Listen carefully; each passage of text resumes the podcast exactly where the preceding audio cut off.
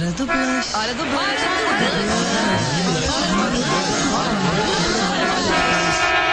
Hora do blush.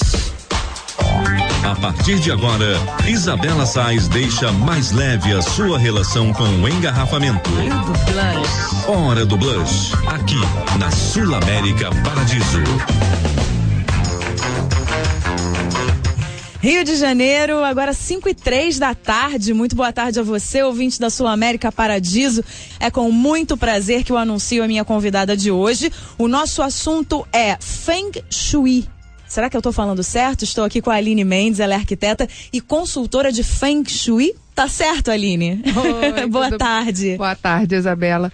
É, bom, pode falar Feng Shui, tá? Não tem problema. A pronúncia mais parecida na China é algo como Feng Shui. Feng Shui. Isso. Isso na, na, na China eles falam assim. Na China, mas mesmo na China tem vários dialetos, então tem regiões que eles falam Feng Shui, Feng Shui, então Pode- mesmo- pode falar Feng Shui porque as pessoas mal sabem o que é Feng Shui. Se você falar Feng Shui, aí é que não vão Aí saber o negócio mesmo. vai enrolar mesmo, né? Então a primeira pergunta que eu quero te fazer, Aline, é o que é o. Eu vou falar Feng Shui, que é a forma, eu acho que as pessoas que conhecem o Feng Shui aqui no, no Brasil falam uma, é uma forma abrasileirada, talvez, de se falar. Então eu vou continuar falar. Posso? Você deixa? Pode, pode sim. Então tá bom. Então eu queria saber, queria que você falasse para os nossos ouvintes o que é o Feng Shui, para quem nunca ouviu falar, ou para quem já ouviu falar, mas não sabe direito o que, que é, do que se trata.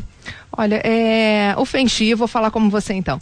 É, o Feng Shui, ele é uma, uma arte mesclada com técnica de harmonização dos ambientes. Tá? É você identificar os potenciais energéticos dos ambientes e harmonizar as pessoas com esses potenciais para elas obterem o, o, o máximo da vida, tanto em termos de saúde, de relacionamento, de prosperidade. Sim, e a- o Feng Shui, a gente estava conversando aqui antes, você me falou, nasceu na China, mas existe pouco na China hoje, né? Que era uma curiosidade, eu- não sabia. Para mim existia muito. Você disse que não, né? Na China ele é menos difundido.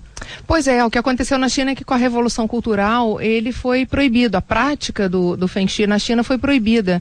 Então os mestres que quiseram continuar trabalhando com isso tiveram que sair. Muitos foram para Hong Kong, outros para América, muitos para Malásia. Então até por isso a gente aqui no Ocidente passou a conhecer, porque senão talvez eles continuassem na China Aham. e a gente não ia nem ter o benefício né, dessa técnica maravilhosa. Agora, você estava falando sobre energização de ambientes, é, falando um pouco sobre é, vida afetiva, vida profissional, que tudo isso influencia. O objetivo do Feng Shui seria esse? Seria ajudar as pessoas. Eu não sei nem se a palavra ajudar tá certa, mas talvez. É, esclarecer melhor os caminhos profissionais, afetivos e tal, essa energização de ambientes, ela serve para isso? O objetivo é esse ou existem vários objetivos que você pode ter com o Feng Shui?